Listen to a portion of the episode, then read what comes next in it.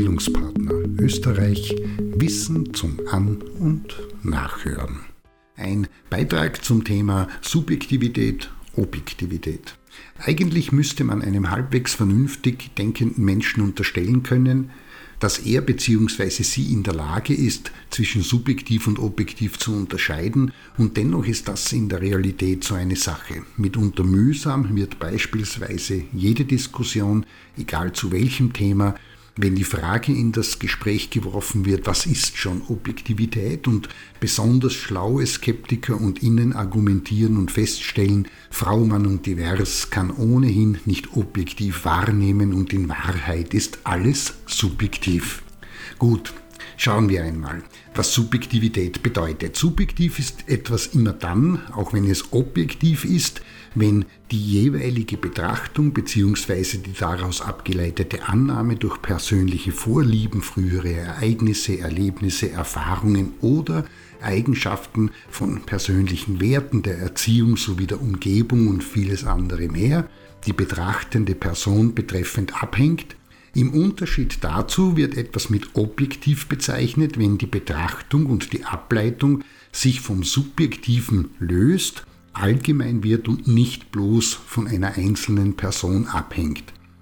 Und jetzt gibt es dazu noch den Sonderfall, nämlich den der Intersubjektivität, der bedeutet, dass ein Ereignis nicht nur auf eine einzelne Person bezogen bzw. nur von der abhängig ist, sondern mehrere Personen gleichermaßen etwas sehen bzw. etwas ihnen zugänglich ist. Aber Achtung, das wiederum heißt nicht, nur weil beispielsweise zehn Personen dasselbe glauben, meinen oder denken, dass damit so etwas wie Objektivität hergestellt ist. Das ist falsch.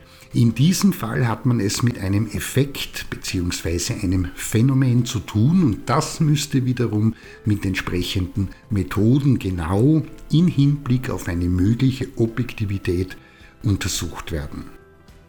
Ein Versuch, zu dem wir in den letzten 20 Jahren wiederholt Teilnehmende in der Autopädagogik eingeladen haben, steht man an einem heißen Tag mit einer Gruppe von zehn Personen vor einem Teich und lädt sie ein bzw. fordert sie auf, ins Wasser zu gehen, dann folgen dieser Aufforderung in der Regel spontan sieben bis acht Personen. Anders wird das, wenn man der Gruppe nach der Einladung und Aufforderung ins Wasser zu gehen, bevor sie ins Wasser gehen, erzählt, dass in diesem Teich auch Ruppelwadelbeißer, das sind kleine Raubfische, leben können und garniert diesen Hinweis damit, dass man gehört habe, dass es schon einmal einen blutigen Zwischenfall gegeben hat. In diesem Fall sinkt die Zahl derjenigen, die bereit sind, sich ins Wasser zu begeben, auf eine bis maximal zwei Personen. Und klärt man die Gruppe nach dem Erzählen über den Ruppelwadelbeißer Raubfisch darüber auf, dass es sich um einen erfundenen Fisch handelt und es auch keine Vorfälle gegeben hat und zudem im Teich überhaupt keine Fische leben, da künstlich angelegt und fischfrei gehalten, dann steigt die Zahl auf im Durchschnitt maximal drei, nimmt also um eigentlich nur eine Person zu.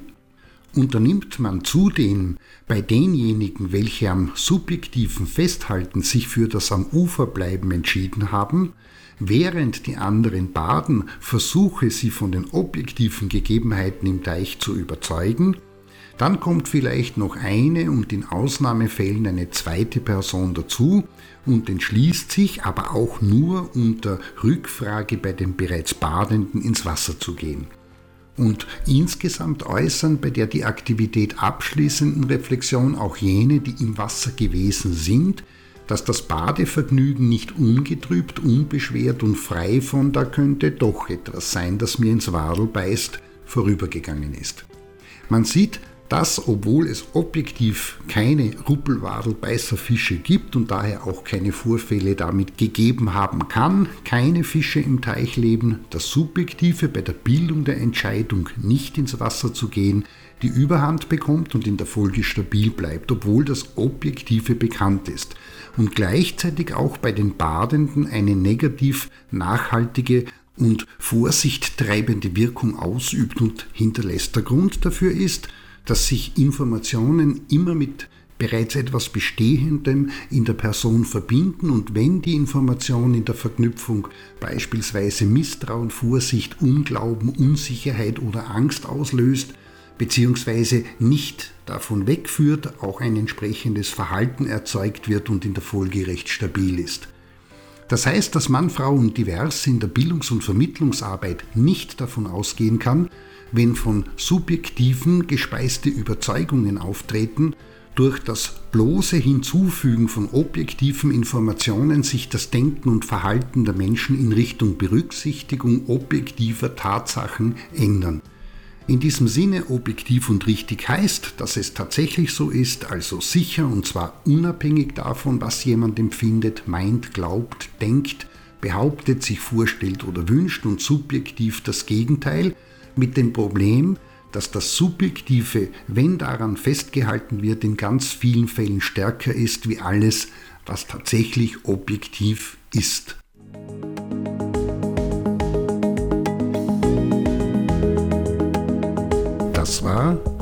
Bildungspartner Österreich Wissen zum An- und Nachhören.